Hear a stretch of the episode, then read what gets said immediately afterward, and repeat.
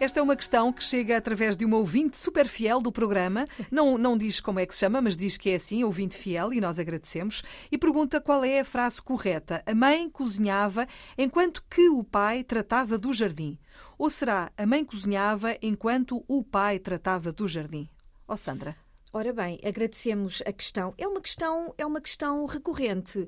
Há várias pessoas que me fazem esta pergunta. Enquanto que ou enquanto?